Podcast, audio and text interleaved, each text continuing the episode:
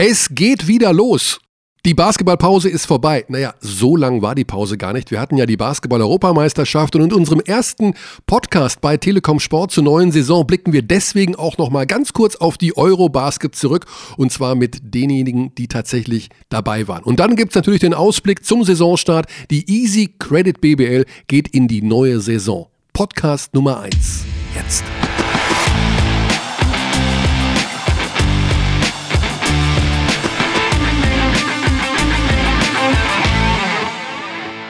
Herzlich willkommen nach dieser langen Pause, zumindest was Bundesliga-Basketball angeht. Wir wurden ja im Sommer ein wenig verwöhnt durch die Europameisterschaft.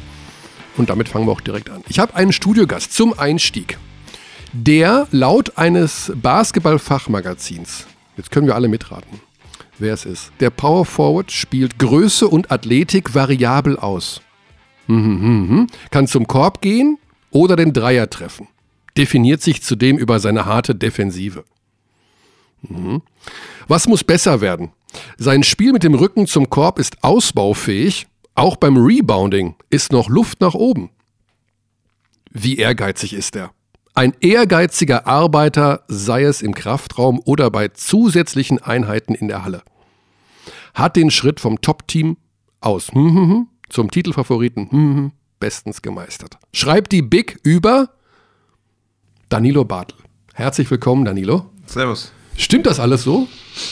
Also es liest sich ja schon mal ganz gut. Ich fühle mich geehrt, dass das so da drin steht. Ja, aber da sind ja auch einige Sachen bei, die nicht so gut sind. Ne? Rücken zum Korb, das Spiel. Ja. Aber ich denke eigentlich, dass ich da fast meine Stärke habe. äh, mit dem Rücken zum Korb, äh, Low hm. Post. Ähm. Eigentlich schon, ne? Naja, aber gut, wenn, das, wenn man das von außen so sieht, vielleicht muss ich dann noch ein bisschen mehr da dran muss arbeiten. Man noch mehr dran arbeiten. Rebounding äh, gebe ich zu, da kann ich auf jeden Fall noch einiges verbessern, dass ich mich da offensiv, äh, vor allem offensiv Rebound mehr zum Korb wirklich zwinge, immer wieder dazu zu gehen mhm.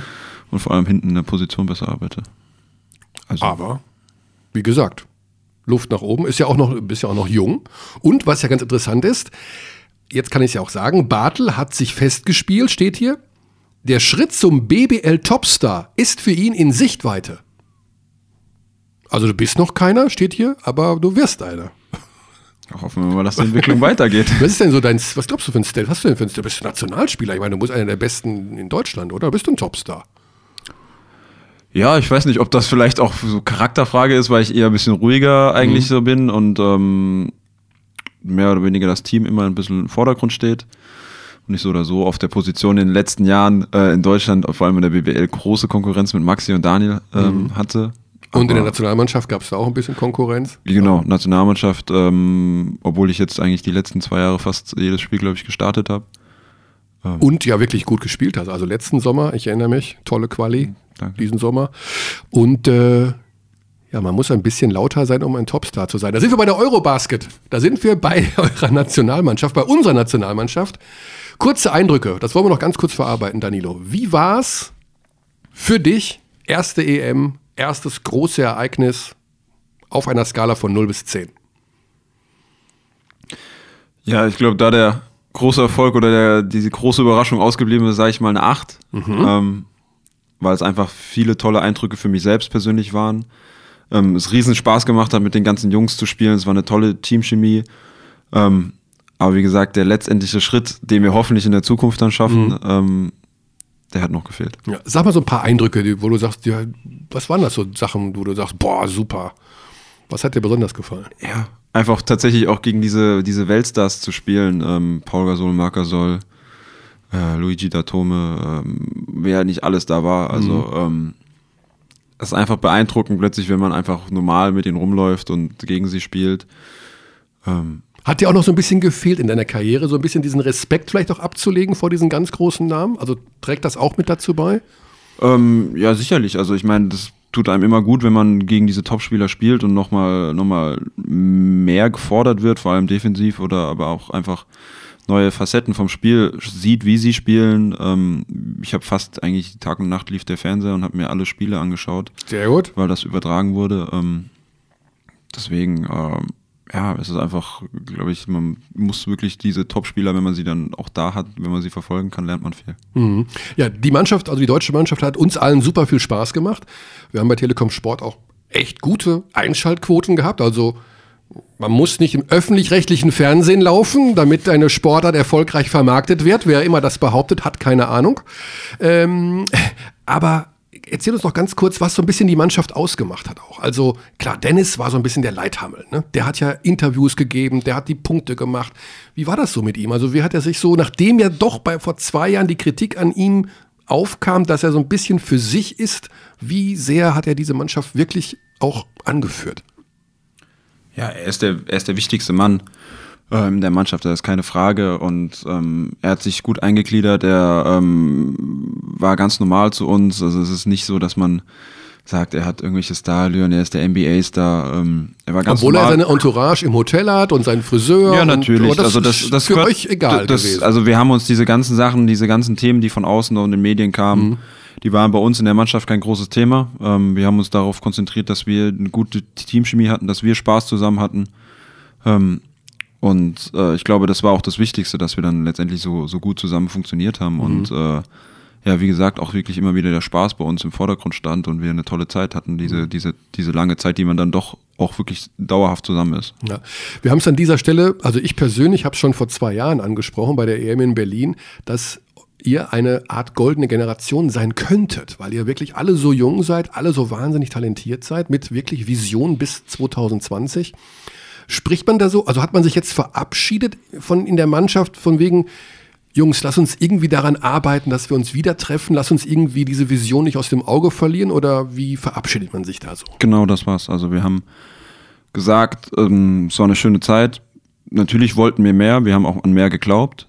Ähm, aber wir wussten natürlich, wir waren das jüngste Team Eben. der ganzen Europameisterschaft. Ähm, wir wissen, dass wir viel Talent in, dem, in diesem Kader haben oder in der Nationalmannschaft, auch die Leute, die noch gefehlt haben.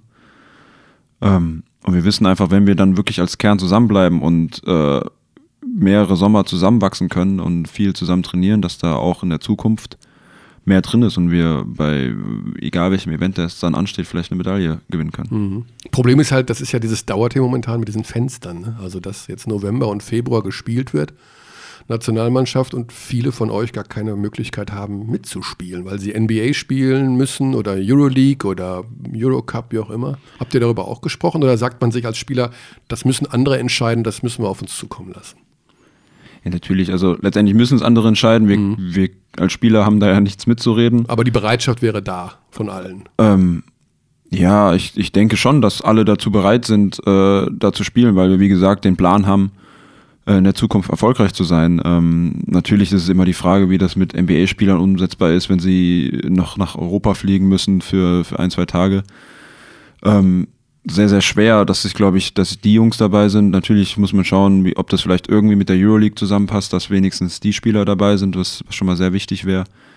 Ähm, aber letztendlich trifft es alle Teams. Also ähm, die einen oder anderen mehr oder weniger natürlich. Ähm, aber ich denke, wir müssen einfach, egal was kommt jetzt, ähm, November ist schon bald, ähm, müssen wir einfach das Beste draus machen. Und die Jungs, die dann bereit sind, und ich meine, das Gute ist ja, wir sind in Deutschland mittlerweile so breit aufgestellt, dass viele Das stimmt, Jungs äh, auf diesem Niveau spielen können. Ähm, und ich denke, dass, dass wir dann, die, alle, die dort sind, dann ähm, top motiviert sind, um, um diese Quali zu schaffen.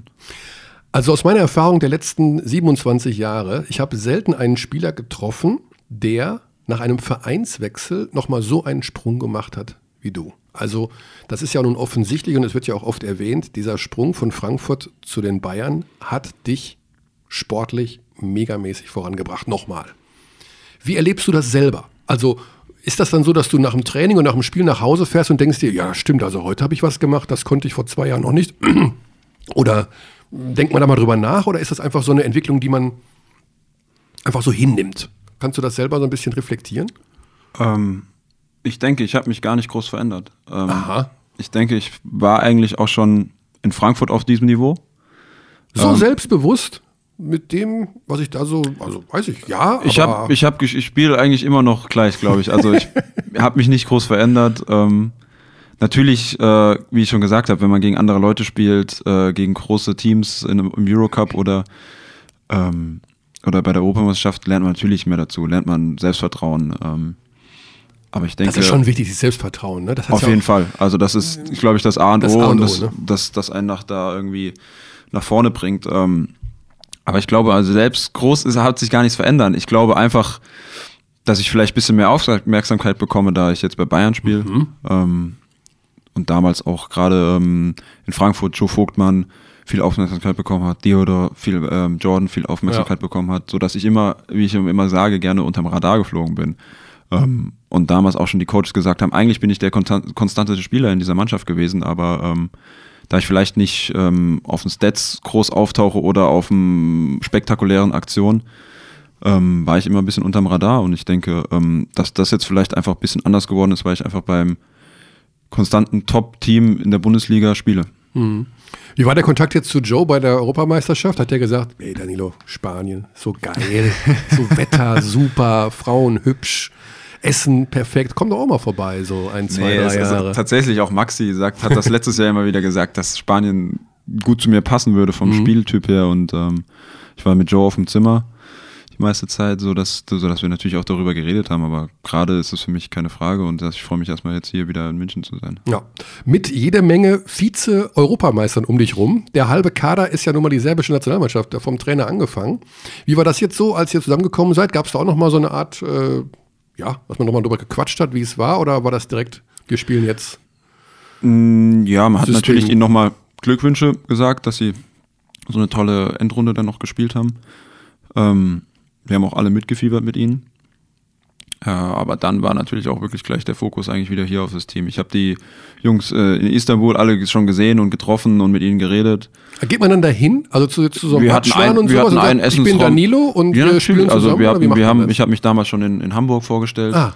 Ach ja, die waren ja beim ähm, Supercup. Genau, beim Supercup. Ähm, wer ich bin, äh, dass wir nächstes Jahr zusammen spielen. Vielleicht wusste er es nicht oder wusste er es. Ähm, das heißt, du so, gehst hin und sagst, hallo, ich bin Danilo. Ja, Mhm. Auf jeden Fall. Hi, wir spielen nächstes Jahr in München zusammen. Freut ah, mich, dich okay. kennenzulernen. Also, ähm, so dass man da auf jeden Fall schon mal auch wieder Richtung gute Teamchemie arbeitet. Sehr gut, ja.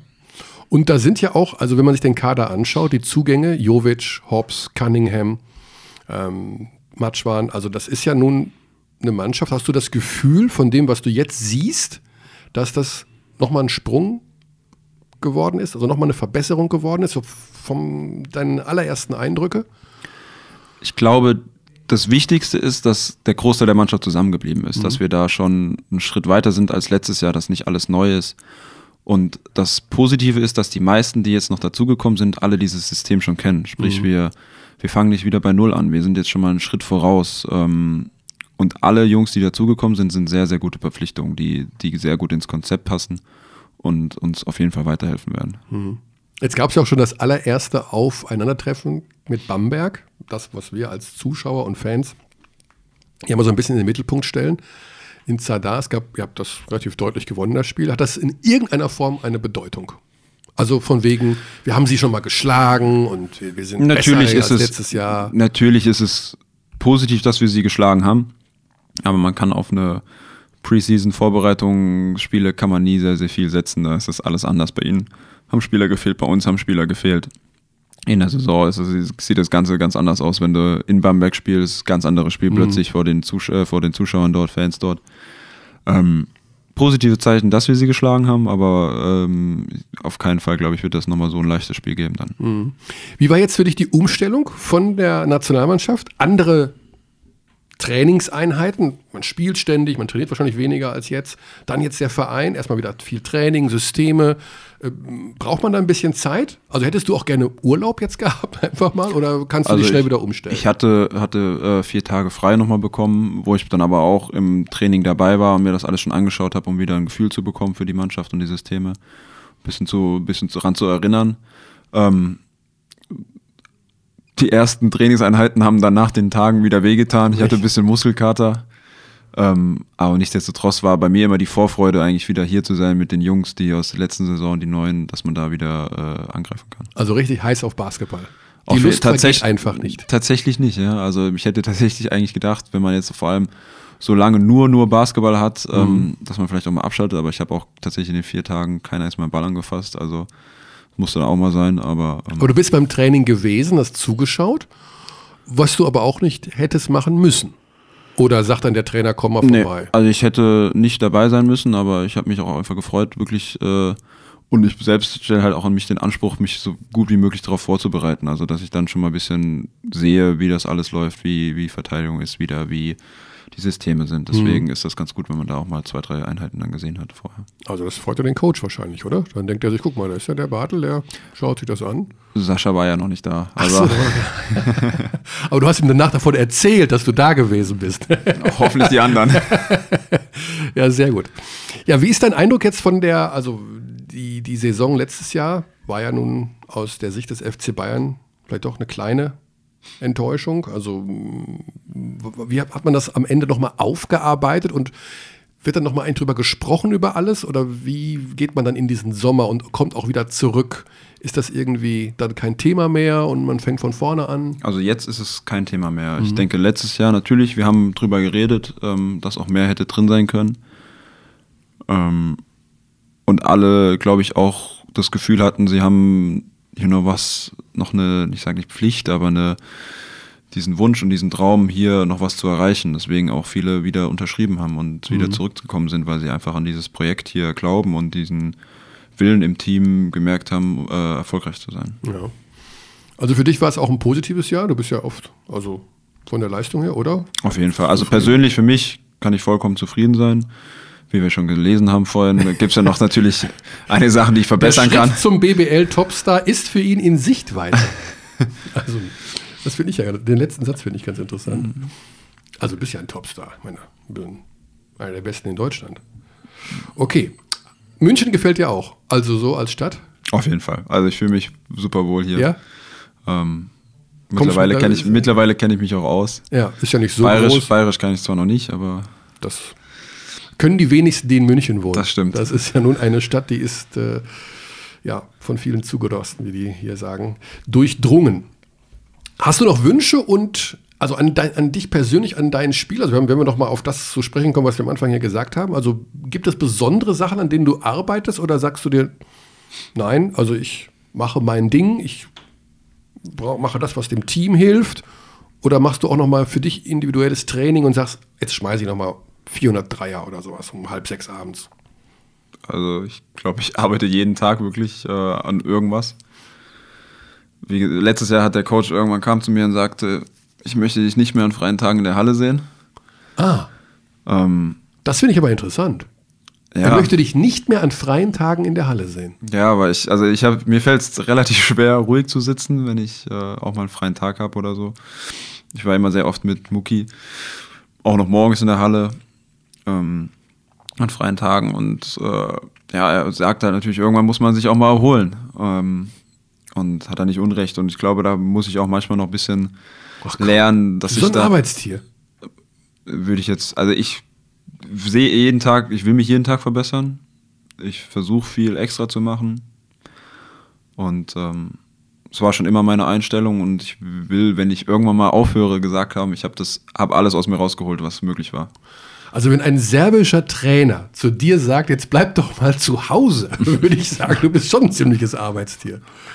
Normalerweise denkt man ja, okay, der freut sich ja, dass der da. Er freut sich auch, natürlich freut er sich, aber ähm, ich glaube, die moderne Sportentwicklung ähm, ist einfach, dass, dass man auch auf die Pausen achtet und dass man da fit ist und genug mhm. und gerade auf Verletzungsrisiko und so Sachen minimiert. Mhm. Alle gehen in die NBA, Danilo. Mensch, Paul ist weg, Daniel geht jetzt, Maxi, du hast im Vorgespräch noch gesagt, du freust dich so für ihn, dass er jetzt da bei Dallas ist und seinen Traum erfüllen kann. Ich freue mich für alle Jungs, die dort sind. Also du ahnst, worauf ich hinaus will. Ach so. Gibt es da auch einen Traum bei Danilo Bartel oder Also ich Idee glaube, ich glaube, jeder Basketballspieler hat diesen Traum. Ich habe ihn noch nicht aufgegeben. Ähm, Du bist jetzt genau wie alt? 25. 25, ne? Ja. Geht ja noch. Daniel auch 25, ne? Ja, genau. Also sind, sind nicht so viel äh, jünger als ich. Ähm, deswegen, also ich sehe es immer, ich fokussiere mich auf die Situation jetzt. Ähm, denk da nicht drüber nach, was, was ist, was kommen kann. Ähm, natürlich hat jeder den Traum, irgendwie vielleicht mal da den, den Schritt zu schaffen. Also jetzt kommt, sagen wir mal, es kommt ein Verein. Ja? Jetzt nehmen wir mal einen echten Graupenverein. Sacramento Kings zum Beispiel. Ne? Also sind jetzt schlecht. Ne? Und die sagen, okay, Danilo, du kannst ein Jahr bei uns spielen, bekommst, also Summe ist jetzt egal, Geld spielt keine Rolle. Ähm, Aber es kann schon sein, dass du dauernd hier diese neue G-League da jetzt, also hoch und runter und vielleicht spielst du auch mal fünf, sechs Wochen da unten und dann spielst du vielleicht mal drei Minuten bei den Kings hinten raus. Aber vielleicht, also vielleicht ist es deine Chance. Würdest du das dann machen? Ja. Okay. Also ich bin auch, viele haben auch daran gezweifelt, dass ich mich hier in München durchsetze. Ich, Echt? Ja, doch. Äh, ich denke, viele haben gesagt, das ist zu groß für ihn. Ähm, aber ich gehe immer mit Selbstbewusstsein rein und sage, ähm, ich habe damals in Frankfurt auch mich vor Ausländer gespielt als Starter, als junger, junger Spieler. Ähm, ich habe mich hier in München durchgesetzt, wo auch viele gesagt haben, ja, Maxi Kleber ist doch auf deiner Position. musste ich nicht so, ja, aber ich, ich bin selbstbewusst genug zu sagen, ähm, wenn die Trainer mich spielen sehen ähm, oder im Training erleben, mhm. dass ich mir meine Minuten arbeiten kann. Also auch wenn es so ein Theater wäre mit G-League rauf, runter und wenig spielen und ja, jemand läuft also, so, es wäre egal. Hauptsache die Chance nutzen. Ich würde nicht mit dem Gedanken rübergehen, ich würde in der G-League spielen. Ah, das ist natürlich auch eine sehr gute Einstellung. Okay.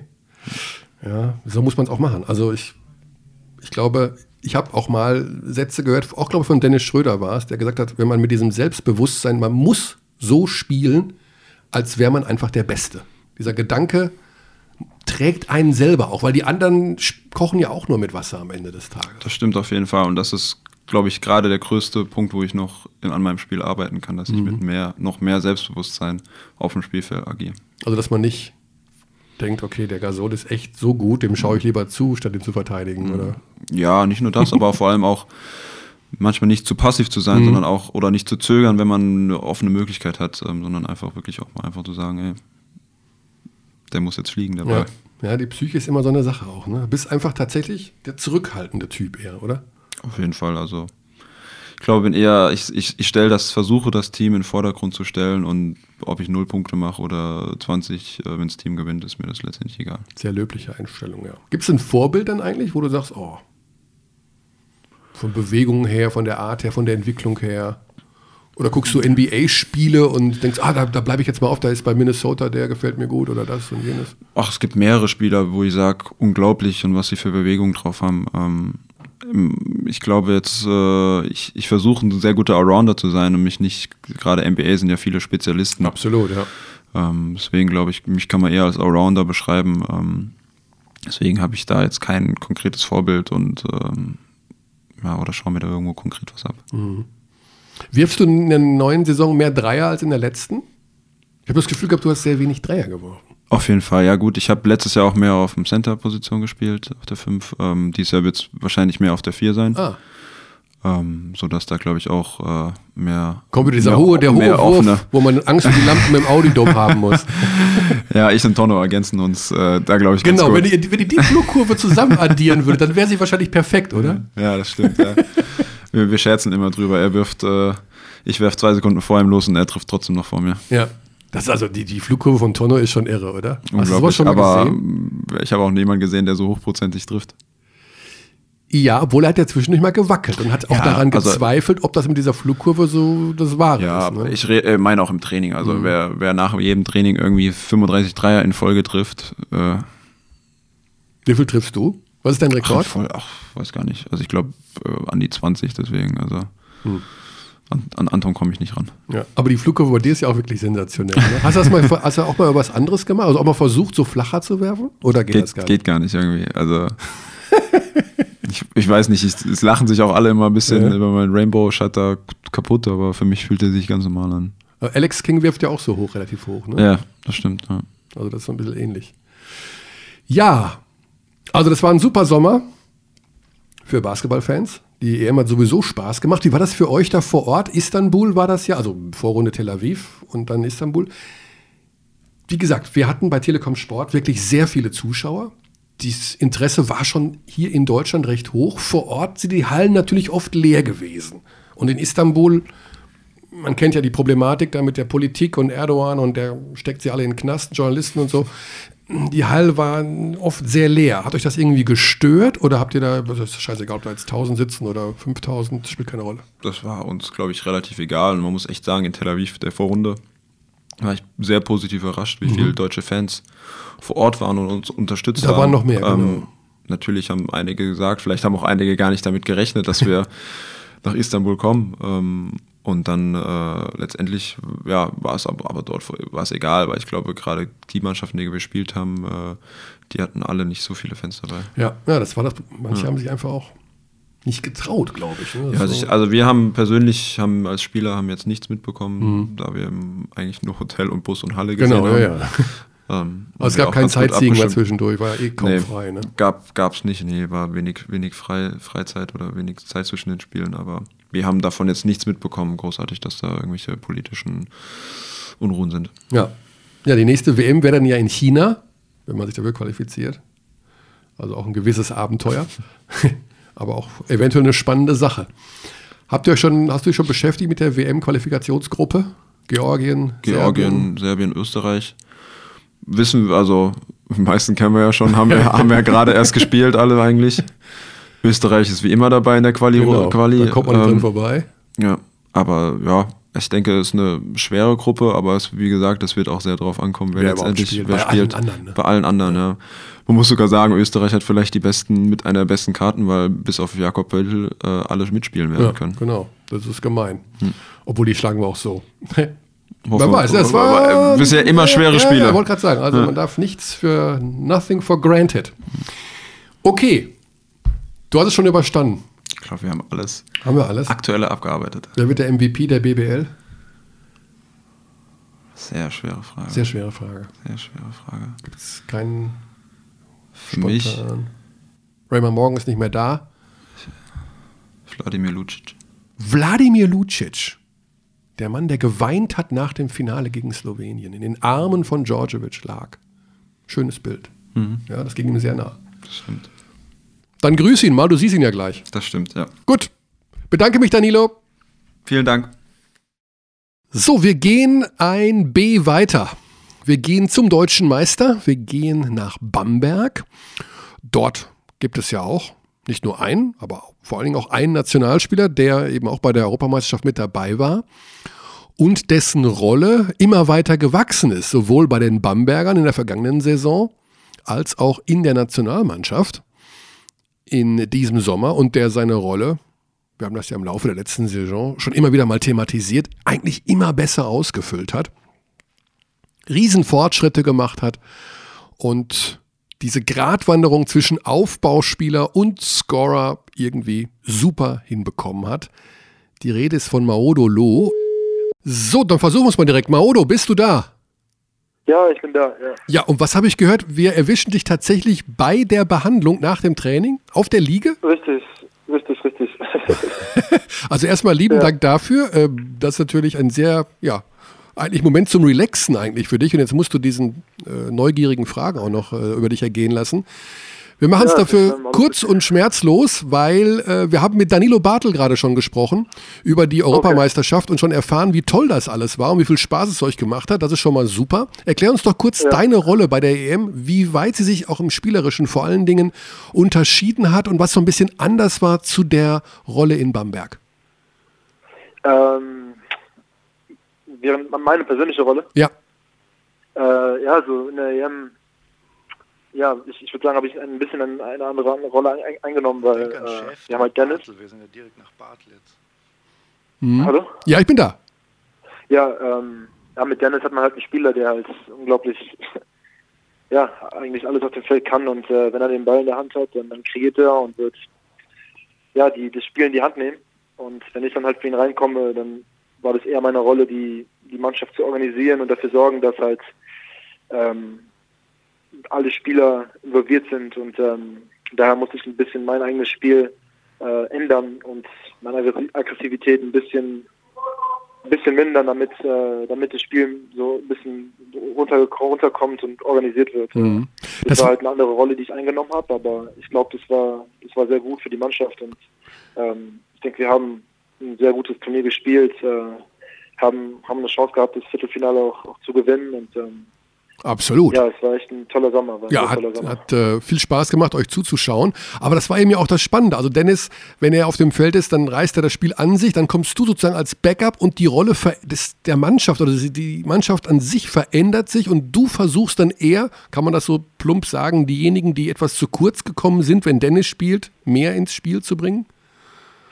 Ähm, die Idee ist richtig, klar. Mhm. Ich meine, es kommt keiner zu kurz, weil ich meine, Dennis er kreiert, also er scoret entweder und wenn er nicht scoret, dann wird er die Defense auf sich ziehen und den Ball kicken. Aber ähm, wenn er halt draußen ist und ich halt auch eigentlich ein aggressiver, ag- aggressiver Spieler bin und äh, auch in der Lage bin zu scoren, dann äh, ist es halt nicht meine Priorität, wenn ich dann aufs Feld komme, weil ich dafür sorgen muss, dass, ähm, wie gesagt, dass jeder involviert ist und dass dass man nicht den gleichen Spielstil spielt wie Ja. Dennis. Und vor allem, ich meine, Dennis ist Dennis und er ist erfolgreich, indem er diesen Spielstil spielt und er muss das spielen. Äh, wenn ich dann raufkomme, ähm, glaube ich, ist es die bessere Variante halt, wie gesagt, das Spiel zu organisieren, ein bisschen langsamer zu spielen und ähm, ja, wie gesagt, den Ball zu bewegen. Und das, das war halt der Sommer und, äh, und wie gesagt, es war erfolgreich und wir haben echt gut in, die- in dieser Konstellation gespielt und ähm, ja, es, hat, es, war, es war eine neue Rolle für mich, aber gleichzeitig auch, ich habe viel gelernt und äh, versuchen zu balancieren, halt sein eigenes Spiel ähm, Genau. ein, einzufügen, während man gleichzeitig die Mannschaft organisiert. So viel Basketball war das, Maodo, ne? So viele Spiele. Was hast du denn abseits noch gemacht? Also konntest du, hast du viel von Tel Aviv gesehen, von Istanbul, hast du. Wir, weiß, wir wissen nicht, was du getan hast. Und jetzt bin ich mal gespannt, ob du uns erzählst, womit du den größten Teil deiner Freizeit verbracht hast. Wir wissen es. Was, was, was, meinen Sie, dass Sie wissen, was ich getan habe? Also uns wurde zugetragen, dass du ungefähr 78 Mal den gleichen Film geguckt hast. 78 Mal den gleichen ja, Und zwar äh, Shaft mit Samuel L. Jackson. Ist das so richtig? Ja, das kann, ja, auf jeden Fall. Das, das, war, das war so ein laufender Witz während des Sommers. Ja, ja hat dir dann Danilo wahrscheinlich erzählt. Das ist korrekt, ja. Aber also du kannst den. davon- ja. Abgesehen davon war halt Tel Aviv ist eine unglaubliche Stadt. Äh, da war man halt ein bisschen draußen und ähm, hat die Stadt ein bisschen erkundigt und ist essen gegangen. Meine Familie war auch in Tel Aviv. Ah, okay. Ähm, das war halt ganz schön. Und in Istanbul äh, dann eher weniger gemacht, sondern einfach nur im Hotel geblieben und Chef geguckt. Also du kannst den Film mittlerweile mitsprechen, ist das so richtig? ja, es, es gibt viele so Filme, die ich mitsprechen kann. Das, äh, sobald ich einen finde, den ich mag, schaue ich den sehr oft. Und kann das sein, dass das ein bisschen was mit diesem New York City Life zu tun hat? Dass du so ein bisschen das auch vermisst, so die College oder dieses, dass du eine besondere Verbindung hast dahin und das so cool findest? Ja, unter anderem, unter anderem. Ah, Es gibt eine, eine gewisse Figur in dem Film, die ich sehr witzig finde. Deswegen habe ich den Film sehr oft angeschaut. okay, welcher ist das? Dürfen wir das wissen? Äh, der ähm, lateinamerikanische, ich weiß gar nicht, wie er heißt, People, People heißt er. Sehr witzige Figur. People, Okay, also vor dem Hintergrund schaue ich mir den dann auch mal an. Also ich kenne nur den alten Film, den alten Chef von 1971. Das, ich bin natürlich auch 30 Jahre älter als du. Also das war der Ja, genau. Kultfilm damals in den 70er Jahren mit diesem überragenden Soundtrack auch. Ja, Also kennst du den eigentlich, den alten Chef-Film auch? ja ich, ich, ich, ich, bin, äh, ich weiß, dass es den, diesen Film gibt. Ich habe den persönlich noch nie gesehen. Das gibt's doch Ähm, nicht. Eigentlich bin ich einer, der die Klassiker gerne schaut, aber den habe ich noch nicht gesehen. Ich habe jetzt nur den mit Samuel. Jackson gesehen.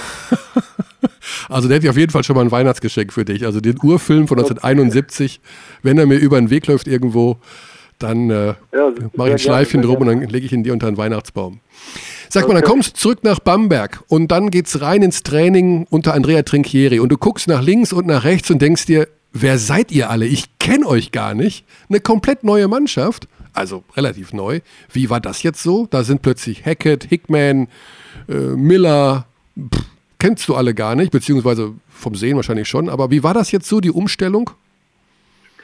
Ähm, die Umstellung war eigentlich ziemlich geschmeidig für mich, um ehrlich zu sein. Ähm, ich habe jetzt ein Jahr gespielt hier in Bamberg und äh, unter Trinkieri und äh, schon mit einigen Mitspielern, äh, wie gesagt, die auch letztes Jahr da waren und das äh, dieses Jahr hat mir sehr viel Erfahrung gegeben und ähm, es, war dieses Jahr leichter, leichter mich anzupassen und äh, mich an, an die neue Situation gewöhnen als letztes Jahr. Also letztes Jahr war ja alles neu für mich. Hm. Äh, das war mein erstes Profijahr und alles war komplett neu. Also ich kannte keinen Spieler außer die Nationalspieler und jetzt klar, ein paar neue Gesichter, aber nichtsdestotrotz gleicher Trainer und noch einige Spieler von letztem Jahr. Das heißt, ähm, es war eigentlich ziemlich, ziemlich geschmeidig, geschmeidige ähm, Hm.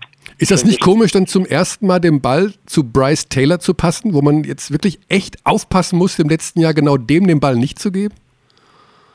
Äh, ja, aber man freut sich auch, halt, diese Waffe zu haben und ähm, wie gesagt, diesen Spieler bekommen zu haben. Ähm, ja, ich meine, das Basketball ist ab und zu kann es passieren, dass man dann noch immer mit dem, Mit dem Gegner Gegner. in der Mannschaft ist. Ja.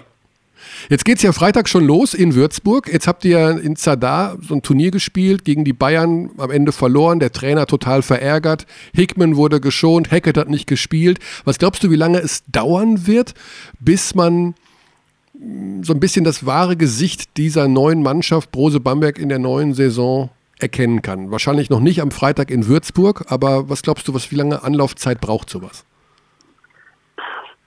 Äh, ja, schwierig. Ich meine, keine Ahnung. Ist, das, das ist vielleicht eine Frage, die der Trainer besser beantworten kann, aber äh, ich denke schon, dass es richtig ist, dass es äh, unwahrscheinlich ist, dass wir jetzt am Freitag den perfekten Basketball spielen, ähm, den man gewöhnt ist für Bamberg. Also es, es braucht wirklich Zeit, wie ich schon gerade gesagt habe, bis man sich findet und das, bis man sich als Mannschaft wirklich wohlfühlt. Und ähm, das ist ein Prozess und es kann schon ein paar, paar Wochen oder vielleicht einen Monat oder ein paar Monate dauern. Ähm, das Wichtigste ist, dass Richtung Ende der Saison, ähm, dass wir bis dahin wirklich in Top, äh, Topform sind und äh, dass wir versuchen, so schnell wie möglich die, die beste Form zu erreichen. Ähm, aber wie gesagt, es, braucht einfach nur Zeit und äh, mit einem guten Trainer, so wie wir es haben mit Trinkieri, wird es schon klappen. Nur eine Frage der Zeit. Ja. Dann ganz kurz noch, du äh, hast ja einen, das ist relativ bekannt, einen ganz guten Draht zu Dennis Schröder ähm, gehabt. Was hast du von ihm jetzt auch noch so ein bisschen was mitgenommen? Also wie hast du ihn auch erlebt jetzt in diesem Sommer? War er so ein bisschen auch der Leader für dich? Hat er dir noch mal zwei, drei Sachen mitgegeben für dein Spiel? Ich meine, du bist sein Backup, gleiche Position. Was konntest du noch mitnehmen und was hast du so ein bisschen aufgesaugt vielleicht? Ja, so nicht, nicht spielerisch, sondern einfach nur so von der Mentalität und von, Mhm. von der Denkweise her. Ähm, das ist auch eine wahnsinnige, wahnsinnige Stärke, die er hat, ne? in seinem Kopf und wie er so Dieses Selbstbewusstsein, ne? seine Herangehensweise, genau.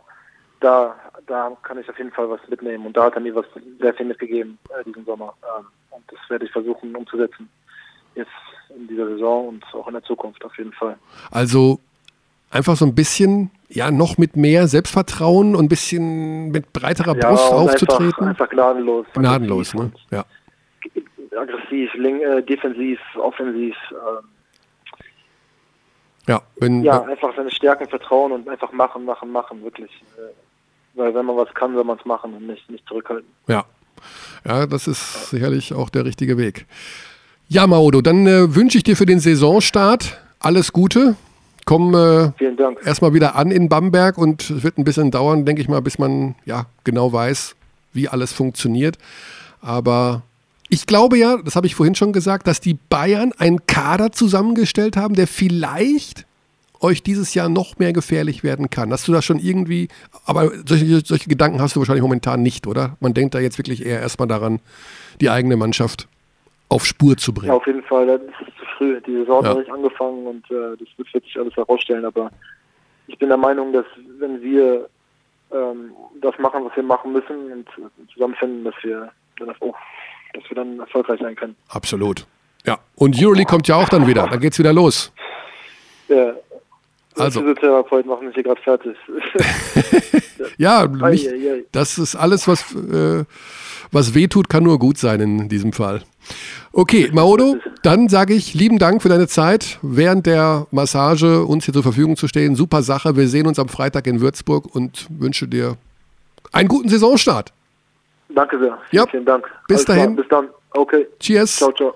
Ciao. So, und jetzt gehen wir den Weg. Ja, hoppala, jetzt gehen wir den Weg, wo wir sagen, am Ende sind es wieder drei große Bs, oder? Also, wir haben viele Podcasts vor uns. Wir werden natürlich auch in Zukunft mit allen anderen Vereinen uns beschäftigen.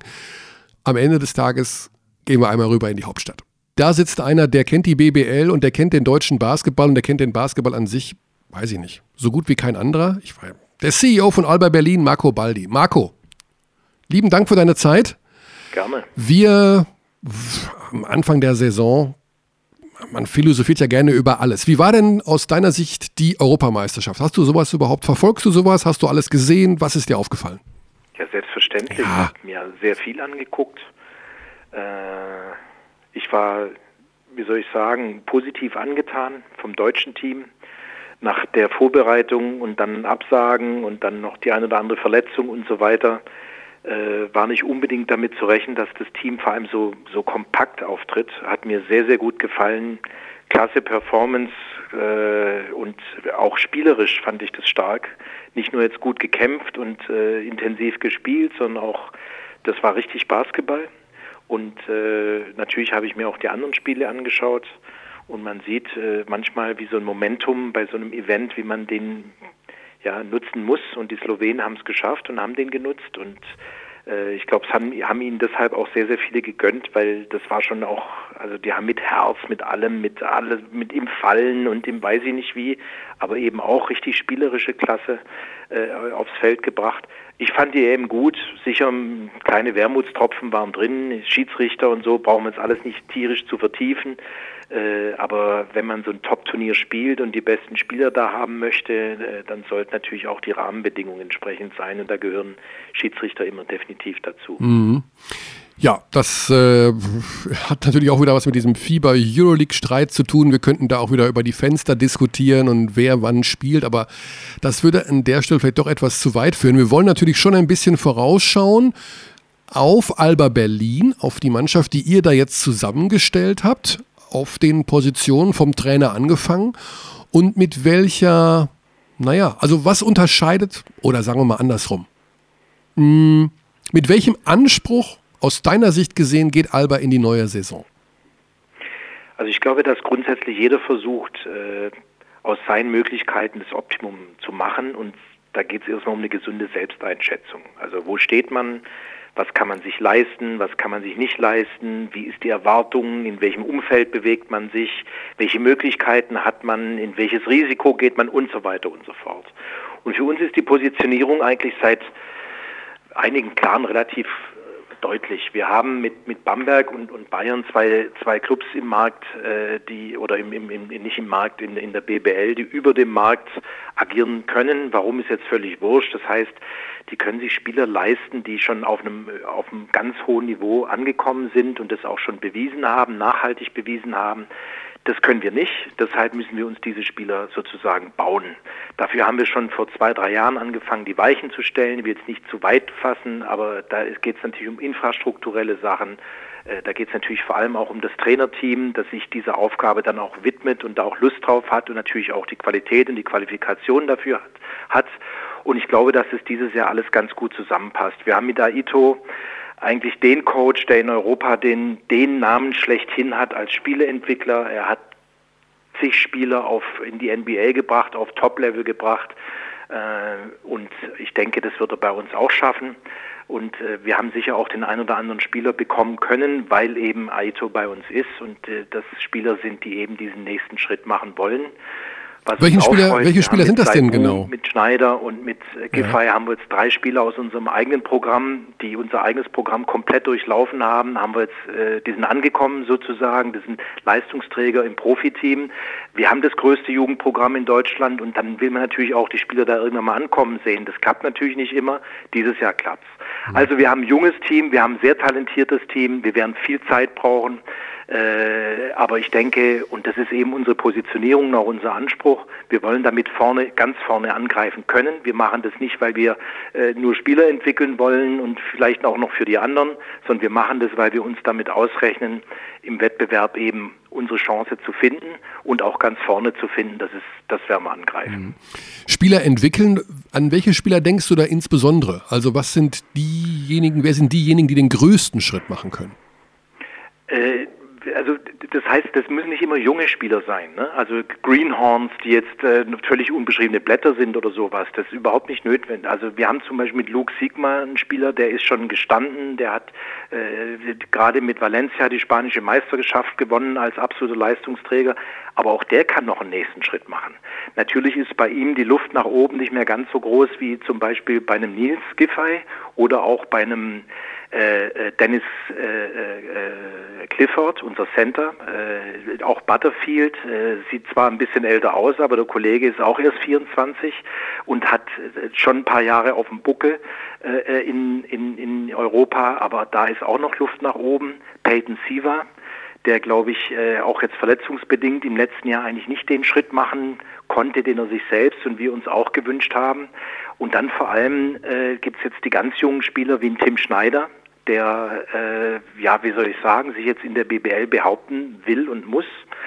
Saibu, der den nächsten Schritt äh, äh, machen will. Der hat jetzt sehr gute Rollen gespielt bei, ich sag mal, ordentlichen, mittelmäßigen Teams in, in Deutschland. Jetzt ist er bei einem Team, wo der Anspruch höher ist, wo der Druck höher ist, wo die, die Erwartungshaltung höher ist. Damit muss man umgehen lernen. Also ich kann jetzt eigentlich durch die Bank fast alle Spieler nennen. Da ist kein Spieler dabei. Der älteste ist Sigma mit 28. Äh, da ist aber kein Spieler dabei, von dem man sagen könnte, der hat seinen Peak schon erreicht und äh, der wird praktisch durch seine ja, Erfahrungen und durch, durch das, was er alles schon erlebt hat, wird der jetzt die großen Beiträge bringen. Es, mhm. Alle Spieler haben ein Steigerungspotenzial und das gilt individuell und dann auch als Team rauszukitzeln. Ja. Ähm, erzähl uns doch ein bisschen was über den Coach. Aito, also ist ja etwas älterer Herr mit Verlaub. Ähm, merkt man das auch irgendwie so in der Herangehensweise, was der so für ein Basketball spielen lässt oder was der für eine Vorstellung hat überhaupt, äh, wie das Ganze auszusehen hat, auch in der täglichen Arbeit oder im Umgang mit dir oder mit den Spielern? Was ist das für ein Typ und woran unterscheidet er sich unter Umständen zu jetzt jüngeren Coaches? Also erstmal ist es ein Spitzentyp, rein menschlich, äh, sehr spezieller Typ äh, mit einem klaren, wie soll ich sagen, klar, also mit einem mit einem Profil. Also das ist jetzt nicht einer, äh, äh, den man überall hinstecken kann und der überall klarkommt, sondern der weiß, was er will, der hat ein, eine klare Vorstellung von den Dingen, hat auch natürlich auch schon viel erlebt, aber der Umgang mit dem macht richtig Spaß. Wir waren jetzt äh, über eine Woche zusammen in Spanien und das war wirklich eine Freude, mit dem Kollegen äh, durch Spanien zu laufen. Erstens kennt ihn da fast jeder.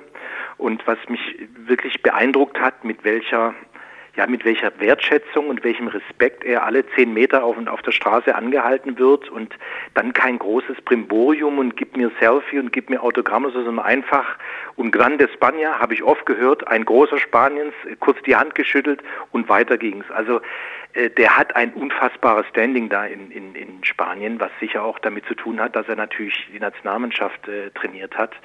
Und weil er aber auch ein Typ ist. Das ist ein Senior, das ist ein Gentleman, aber der ist auch klar in der Sache. Er hat sehr viel entwickelt, er hat äh, sehr viele Titel gewonnen. Ähm, und äh, das ist schon, wie gesagt, einer, der auch äh, sehr viel Wert darauf legt, jetzt mal, äh, um so aufs Basketballerische zu kommen, dass sich Spieler mit äh, Basketball auch theoretisch beschäftigen, äh, dass sich Spieler überhaupt äh, sozusagen den Kopf anstrengen. Er macht da auch immer wieder so Spielchen, stellt irgendwelche Fragen. Wenn er zum Beispiel feststellt, dass einer eher ein bisschen zurückhaltend und schüchtern ist, dann animiert er den auch vor dem Team mal zu sprechen und solche Dinge. Also ein sehr detailverliebter äh, äh, Coach nicht detailverliebt des Details willen, sondern weil er eben äh, über seine ja, lange Karriere und große Erfahrungen äh, gelernt hat, dass wenn man an den Details arbeitet, dass dann letztlich auch irgendwann mal das Ergebnis stimmen wird. Und äh, wenn man ihn in, er ist beim während des Spiels eher ruhig, im Training ist er ganz anders, sehr aktiv, äh, geht immer in die, geht wie gesagt immer in die Kleinigkeiten in die Details rein. Die Spieler hängen an seinen Lippen. Da hat natürlich hat so ein Mann null Autoritätsproblem. Äh, also wie gesagt, einerseits ein Spitzentyp, andererseits ein sehr, äh, äh wie soll ich sagen, äh, Detail, an, am Detail arbeitender Coach mit einer ganz klaren Vorstellung, wie das auch alles auszusehen hat und äh, das Ganze aber mit einer sehr positiven Herangehensweise. Also es ist jetzt keiner, der rumschreit und Schlüssel schmeißt oder weiß ich nicht was, sondern äh, er ist, geht eher von der positiven Seite ran und wer halt das nicht so umsetzt, wie er sich das vorstellt und wie er es permanent oder einfordert oder, oder korrigiert hat, der wird sich wahrscheinlich dann auf der Bank wiederfinden. Also er hat auch seine Methoden, um manchmal ein bisschen, ja, ein bisschen Nachdruck mhm. zu verleihen. Aber wie gesagt, äh, Spitzentyp äh, bisher, äh, wir haben uns jetzt, wir kennen uns jetzt mehr oder weniger enger. Wir, kennen, wir haben übrigens festgestellt, dass wir uns seit 1979 kennen. Da war ich äh, Jugendnationalspieler und wir hatten Europameisterschaft in Damaskus und wir haben im Spiel um Platz drei war er Coach von Spanien und ich war Point Guard von der deutschen äh, Mannschaft und da haben wir uns eigentlich schon kennengelernt. Allerdings sind wir uns beide nicht wahnsinnig, nicht wahnsinnig in Erinnerung geblieben, was vor allem sehr schade ist, weil ich dachte, dass er seine ganze Strategie äh, damals auf mich abgestellt hat, aber das war nicht so. Hm. Da war eine Jugend-Europameisterschaft in Damaskus? Ja, in Syrien? Also die An Mittelmeer-Anrainerstaaten, auch wie Israel, die, die, die, äh, die, die haben damals und auch heute noch teilweise mitgespielt. Israel weiß ich ja, aber Syrien wäre mir jetzt neu, dass das auch. Ja, Syrien, ich kann mich gut erinnern. Ich meine, das führt jetzt ganz weit weg, aber machen wir den kleinen Schlenker. Also es war 79 und äh, ich war Jahrgang 62, war der jüngere Jahrgang. Das heißt, mit 61, am 1.1.61 geboren, das ging noch. Und ich glaube, die hatten von den zwölf, äh, waren acht Syrer am 1.1. auch 61 geboren. Und die sahen auch entsprechend aus, zum Teil schon, also stark behaart, wenig Jahre. Erinnert mich an diesen zwölfjährigen Fußballer vom BVB, der scheinbar ja auch etwas älter ist. Äh, ja, ja. ja, okay, also unmittelbar nach dieser Europameisterschaft 1979 wurdest du ja das, was du jetzt bist, glaube ich. Also du bist ja gefühlt schon eine Ewigkeit Geschäftsführer bei Alba Berlin. Ja, vielen Dank. Ja, ja also ist ja, also mhm. deine wievielte Saison ist das jetzt? Ganz mal ganz im, ohne Spaß. In der Funktion die 28. 28. Ja, dann willkommen im Club. Das ist auch meine 28. jetzt. Wow. Ja, und ich muss sagen, ähm, Vieles hat sich verändert, aber man hat ja immer auch ein gewisses Gefühl vor einer Saison. Also wo man denkt, okay, also mein Gefühl zum Beispiel dieses Jahr ist, die Bayern haben einen besseren Kader als Bamberg. Sage ich jetzt mal einfach so, ohne dass ich jetzt viel gesehen habe, aber nur vom Gefühl her. Was ist dein Gefühl nach 28 Jahren jetzt vor dieser Saison für deinen Verein? Also was glaubst du, was ist so, jetzt du sollst jetzt nicht einen Tabellenplatz sagen, sondern so einfach nur vom Gefühl her, wie, wie wohl fühlst du dich? Ich fühle mich sauwohl, weil unsere Positionierung stimmt. Ich fühle mich immer dann unwohl, wenn man versucht, so die Quadratur des Kreises und dann hat man da noch was und dann hat man da noch was aus dem letzten Jahr und hier versucht man schon einen neuen Impuls zu setzen und so weiter. Das ist, das haben wir, das haben wir nicht. Das ist alles stimmig. Äh, das ist alles in, in, in, in sagen wir mal, so ausgerichtet, wie wir uns das vorstellen. Wie schnell das trägt, ist eine komplett andere Frage. Ich mhm. glaube, wir werden Probleme haben. Ich sage nochmal, das ist ein junges Team, das jetzt eine sehr schlechte Vorbereitung hatte. Wir spielen jetzt bis November, ich glaube, 18 Spiele, also mit Eurocup und so weiter, 18. Äh, bei so einem jungen Team spielt natürlich eine große Rolle, äh, wie ob es äh, über Spiele dann, weil Training wird ja nicht viel sein, wenn man so viel spielt in der Dichte, ob man darüber auch Selbstvertrauen bekommt oder ob man dann eben vieles in Frage stellt und, und auch individuell hadert. Äh, und insofern prophezeie ich uns einen relativ äh, schwierigen Start. Und alles Entscheidende wird sein, ob wir diese mentale, ja, wie soll ich sagen, äh, Robustheit entwickeln können, auch diese, diese Täler zu durchschreiten und trotzdem an das glauben, was wir tun. Und dann, glaube ich, können wir auch gegen Ende des Jahres, dann, wenn es auch wirklich zählt, äh, also des Spieljahres, äh, dann, glaube ich, können wir auch ein, ein, sehr gutes Wort mitsprechen. Natürlich immer vorausgesetzt, äh, dass wir äh, halbwegs gesund bleiben. Und äh, was wir auch offen äh, artikulieren, das ist kein Geheimnis, wir wollen unter die besten vier in Deutschland. Ah, okay. Und, dann, und das wollen wir und dann äh, das daran wollen wir uns auch messen lassen. Aber wie gesagt, der Weg dahin, das wird eine Riesenherausforderung, besonders der Anfang. Habe es gerade genannt, warum? Scheiß Vorbereitung, schwierige Vorbereitung, viele junge Spieler, äh, ein relativ unerfahrenes Team und es wird Zeit brauchen. Hm. Die Entwicklung in der BBL ist ja jetzt seit Jahren, also jetzt drei, vier, fünf Jahre hintereinander relativ eindeutig. Bamberg und Bayern sind so ein bisschen enteilt. Trotzdem gelingt es immer wieder auch anderen Mannschaften eben auch ins Finale zu kommen jetzt, ja, Oldenburg oder Ulm oder wie auch immer. Ähm, abgesehen von deinem Team, den du ja auch eine Position in den ersten vier zutraust? Hast du schon so einen kleinen Überblick bekommen, wo du sagst, okay, also die Mannschaft hat sich, glaube ich, wirklich gut verstärkt oder hätte ich gar nicht gedacht, was da passiert oder oh, der Umbruch ist doch sehr stark bei dem Team. Hast du schon so eine Grobeinordnung vornehmen können? Schwierig, muss man wirklich sagen, weil da ist ja noch viel Bewegung. Also Gießen kommt plötzlich vor zwei Wochen mit einem John Bryant um die Ecke. Ne? Also das sind alles so Dinge, die jetzt auch noch, die jetzt noch passieren können und die natürlich auch Auswirkungen haben. Äh, ich habe natürlich neben den üblich Verdächtigen, glaube ich, wird John Ulm wieder trotz, trotz ja, wie soll ich sagen, radikalen Neuanfangs, wird Ulm, glaube ich, sind ihrem Stil treu, äh, treu geblieben. Äh, klein, schnell, äh, sehr gute Schützen, äh, damit auch die Euphorien der Halle nutzend und so weiter. Ich glaube, Ulm wird wieder eine sehr gute Rolle spielen können. Ich habe auch Bayreuth wieder auf dem Zettel, die jetzt ins zweite Jahr gehen, einige Leistungsträger halten konnten, sich, glaube ich, auch ordentlich, ordentlich verstärkt, verstärkt haben.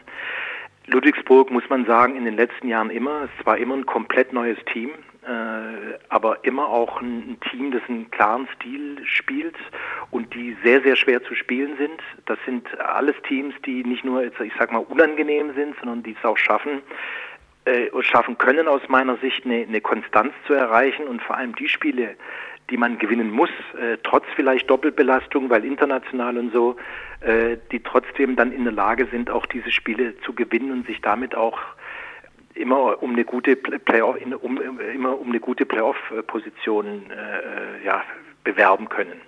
Ähm, das sind Oldenburg selbstverständlich gehört für mich auch dazu. Die anderen muss man sehen. Wir wissen aus jedes Jahr, ich glaube, letztes Jahr hatte selbst die absoluten Fachleute hatten Bayreuth nicht auf dem Zettel, die eine überragende Saison im Prinzip gespielt haben. Äh, und ich denke, dieses Jahr wird es wieder auch ein, zwei geben, die kann, mit denen keiner so richtig rechnet, die aber allen das Leben mal richtig schwer machen können. Mhm.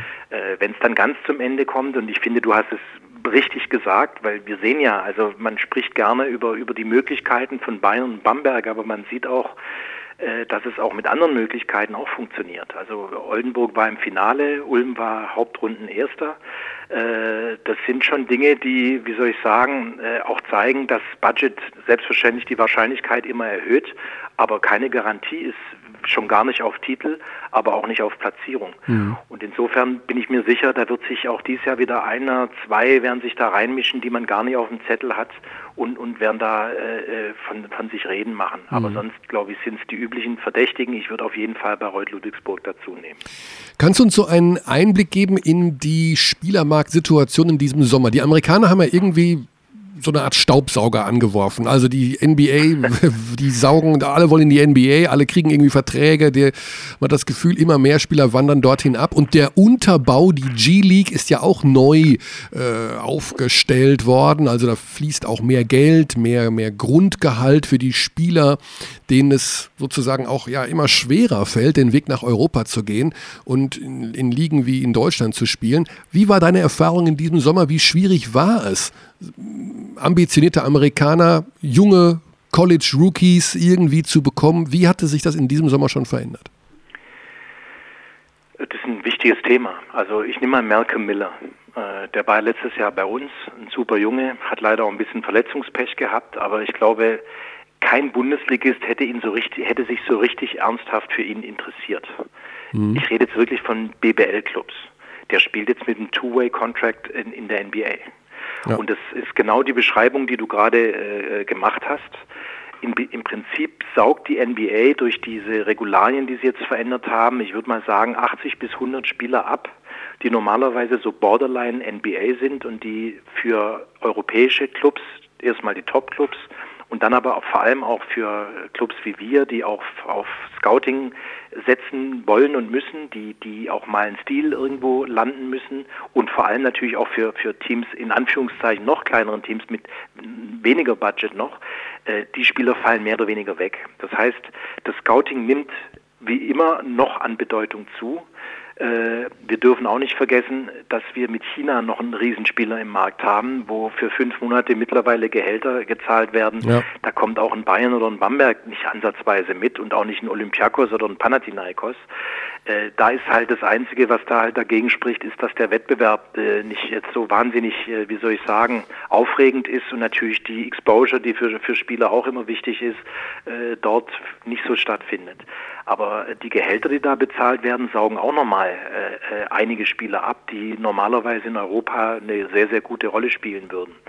Insofern, glaube ich, gibt es zwei Dinge, die wichtig sind. Das eine sind Spieler, die sich in Europa wohlfühlen, die vielleicht auch diesen in Anführungszeichen NBA-Traum nicht, nicht mehr oder, oder gar nicht, aus anderen Gründen gar nicht hegen und pflegen, äh, weil ich glaube, so ein, so ein nehmen wir mal einen Luke Sigma, äh, ich habe mit ihm nicht drüber gesprochen, aber der ist jetzt fünf, sechs Jahre in, in, in, in Europa, hat hier immer eine sehr, sehr gute Rolle gespielt. Äh, ich kann mir schwer vorstellen, dass es für den ein Riesenziel ist, noch in, in der NBA zu spielen und da als Handtuchschwenker irgendwo aktiv zu sein. Äh, ich glaube, dem ist es lieber, wenn er irgendwo um eine Meisterschaft mitspielen kann, in einem, in einem, in einem, in einem ambitionierten, gut organisierten Club, wo es richtig um was geht. Mhm. Äh, und so gibt es eben noch viele andere. Das ist jetzt nur ein Beispiel. Ich glaube also, dass man auch so Spieler, so Middle Age, die vielleicht versucht haben, zwei, drei Jahre über Summer League und alle möglichen Wege, aber die dann irgendwann mal auch sagen, ja, okay, also da ist viel Politik im Spiel, wie wir alle wissen der NBA.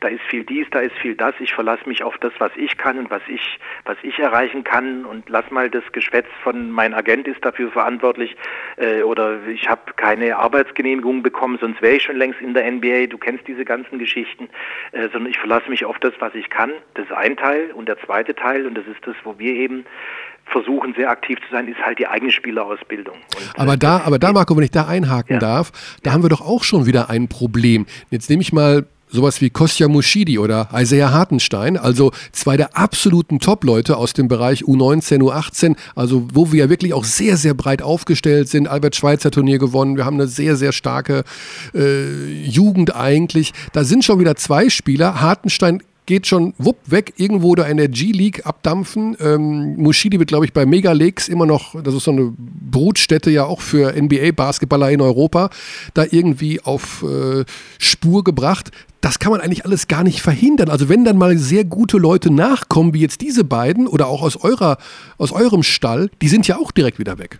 Ja, Moritz Wagner, der ist am ja. College. Ne? Also damit muss man leben. Also erstens, das heißt, wir müssen die Breite auf jeden Fall noch größer machen, weil so groß, wie du sagst, ist er nicht. Also es ist für deutsche Verhältnisse sind jetzt wirklich ein paar sehr gute Jahrgänge da gewesen, aber verglichen mit Spanien, selbst mit Slowenien, mit Litauen, mit kleineren Ländern, äh, muss man immer noch sagen, das ist immer noch deutlich zu wenig. Mhm. Und wir bewegen uns hier natürlich in einem, in einem Business. Also äh, da gibt es spezialisierte äh, äh, Clubs und, und, und Agenten und alles Mögliche, die, äh, die nachweislich äh, in Spieler investieren, um die dann auch eben entsprechend dann irgendwann mal verkaufen zu können. Mhm. Das ist legitim. Das haben wir in, nicht nur im Basketball, das haben wir auch in anderen Sportarten. Was jeder lernen muss oder jeder verstehen muss, und es ist keine Spezifika äh, im Basketball, sondern wer Jugend fördert, wer die ranbringt, wer die nach oben bringt, der hat keine Garantie, dass die auch äh, auf eine absehbare Zeit da bleiben, weil äh, dann wird, werden die natürlich auch für viele andere interessant und das Ende der Nahrungskette ist bei uns die NBA. Und wenn wir jetzt, wenn ich mal einen kleinen Vergleich, einen Ausflug in Fußball machen darf, ich glaube, Borussia Dortmund ist Nummer 11 oder 12 in der Umsatzrangliste weltweit der Fußballclubs, also mhm. ganz oben. Von, von, ich weiß nicht wie viel hundert, die erste, in, zur ersten Garde gehören, Nummer 11 oder 12. Und im Prinzip verlieren sie jedes Jahr ihre besten Spieler. Jedes Jahr. Das heißt, die Luft da oben wird natürlich extrem dünn und ein Spieler, der besonders herausragt, den wird man auch nicht lange halten können. Die Frage ist, und man sieht es, glaube ich, am Beispiel Dortmund im Fußball, was kann man daraus schöpfen und kann man das reinvestieren, um wieder sozusagen einmal sein gutes Scouting und zweitens auch seine Basis wieder zu verbreitern, damit da wieder mehr Spieler rauskommen. Mhm. Das ist die Aufgabe. Wer, ich, ich verstehe das, ich habe das, mir geht's ja auch so, äh, gerade nehmen wir so einen, so einen Moritz Wagner, das tut extrem weh, wenn so ein Spieler, der seit seinem neunten Lebensjahr bei, bei, beim Club groß wird, sich fantastisch entwickelt, auch ein super Junge ist, der, der ist dann einfach weg, das tut weh. Äh, aber das ist, das wird, das wird noch häufiger passieren und das wird sich nur, das, das kann man auch nicht verhindern und soll man auch nicht verhindern, mhm. sondern ich glaube, man muss ein gutes Angebot haben, eine gute, äh, eine gute Infrastruktur haben, dass Spieler wissen, dort kann ich mich entwickeln und dann muss man eben auch versuchen, vertraglich das halbwegs so zu machen, wie im Fußball wird es nicht gehen, weil dafür sorgt schon die NBA, dass diese Ablöse- äh, und Transfergeschichten, dass die nicht in diese Dimension kommen. Die NBA gibt den Takt vor. Das ist zum Beispiel was, sorry, was die FIBA aus meiner Sicht noch nicht so richtig äh, in ihre ganzen Überlegungen integriert hat. Die NBA gibt auf allen Ebenen, ob das Spielpläne sind, ob das äh, Spielermarkt ist, ob das andere Geschichten sind, gibt sie den Takt vor und sie verhindert letztlich auch, dass hohe Ablösesummen entstehen können Äh, und, und dann muss man eben trotzdem versuchen, dass man das Invest, weil da steckt ja ein riesen Invest dahinter. Das ist ja nicht nur, dass man dann traurig ist, dass ein Spieler geht, sondern das, da steckt ja Infrastruktur, Trainer, äh, Energie, medizinische Betreuung, was weiß ich, alles dahinter, damit ein Spieler überhaupt so weit, so weit kommen kann. Und dann muss man eben versuchen herzustellen, dass man dafür auch was bekommt, was man dann wieder sozusagen in die Infrastruktur stecken kann, damit da wieder weitere Spieler rauskommen mhm. können. Wenn das jeder tut, dann sieht super aus. Die einzigen, die es nie machen werden, das wissen wir und das meine ich gar nicht anklagend, ist die NBA, weil die wissen, das ist eine, eine reine Wirtschaftsorganisation, die wissen genau, Spielerentwicklung kostet richtig Geld. Äh, wenn man das sozusagen sehr breit aufstellen will und das Geld geben sie dann lieber für die Superstars aus und es ist auch okay, wie gesagt, äh, die, die, die Breite der, der Nachwuchsförderung wird entscheidend sein, auch für das, was ganz oben am Ende ankommt. Das gilt für uns wie auch dann für die ganz oben, für die NBA. Mhm. Abschließend noch, du hast ja gerade Moritz Wagner schon genannt. Es gibt ja auch Beispiele, dass es deutschen Spielern auf dem College nicht so gut gefallen hat. Äh, Richie Freudenberg zum Beispiel war das ja von den Bayern. Habt ihr Kontakt gehabt zu Wagner? Ich meine, gut, der, hat, der hatte natürlich so eine kleine Cinderella-Story da laufen. Dem ging es, glaube ich, ziemlich gut. Oder habt ihr so eine Art äh, Rückholaktion auch versucht? Nee, wir haben nee. gar keine Rückholaktion versucht. Der Junge ist ein, ist ein ganz intelligenter, wacher, für sein Alter finde ich, sehr reifer Junge, der sich das gut überlegt hat. Mhm. Und wir haben lange mit ihm gesprochen und auch mit seiner Familie und haben ihn versucht von dem Weg nicht bleib hier, bleib hier, sondern und das hat sich bei mir nicht geändert. Ich glaube, dass College Basketball kein gutes Sprungbrett äh, für für die NBA ist, schon gar nicht für Europäer. Wenn man sich anschaut, welche Europäer in den letzten Jahren in die NBA gekommen sind, dann sind die dann kann man, ich, ich kann, ich kenne nicht einen im Moment, der das übers College geschafft hat. Mm, ja. Und insofern äh, glaube ich, äh, kann ich das verstehen, dass das so ein bisschen verklärt wird und es muss auch toll sein auf so einem Campus und dann ist man der Held und da sind 15.000 Zuschauer bei den Spielen und und und und man kann, man lernt gut Englisch und so weiter. Äh, das kann ich schon alles verstehen. Wer aber Profi werden will und wer auf sein aufs höchste Niveau kommen will, wird wahrscheinlich oder nicht wahrscheinlich wird in Europa in aller Regel, es wird immer Ausnahmen geben, aber wird in Europa besser fahren. Das ist nicht eine Behauptung, äh, die ich mal einfach so aufstelle, sondern das ist ein, eine, eine Empirie, die man letztlich äh, nachweisen kann, weil man sich einfach nur die letzten Jahre anschauen muss, woher die europäischen Spieler in der NBA kommen. 28 mhm. Jahre Marco Baldi, 28 Jahre fährt Marco Baldi mit nach Ludwigsburg, nach Gießen, nach Bremerhaven. Worauf freut sich denn so ein Marco Baldi jetzt, wenn es losgeht? Aufs Spiel. das, Beste, das Beste ist immer ganz unten sitzen, äh, am besten auf dem Boden, dass man die, die Vibrationen des Parketts spürt, oh, die Intensität okay. spürt. Das ist zum Beispiel was, was ich am, am europäischen Basketball wirklich liebe, äh, was mich, was mir im NBA-Basketball komplett fehlt, bis auf die Playoffs, dass eben die Intensität, diese mhm. dass es, man will ums Verrecken gewinnen und nicht morgen haben wir schon wieder ein Spiel. Äh, ja, wir haben morgen auch wieder ein Spiel, aber erstmal gilt nur heute. Und äh, das ist diese Intensität auf dem Parkett, äh, das ist das, wofür man äh, extrem viel tut am Ende und und äh, warum man auch da immer wieder Motivation oder oder Lust und Spaß und Freude dran findet. Am Ende geht es ums Spiel. Sehr gut. Also sehen wir uns Samstag in Ulm. So sieht's aus. Dann sage ich ganz lieben Dank für die Zeit und ja, wünsche einen super Saisonstart und direkt am Samstag schon mal ein knackiges Spiel in Ulm. Ja, danke. Danke, Marco. Ciao.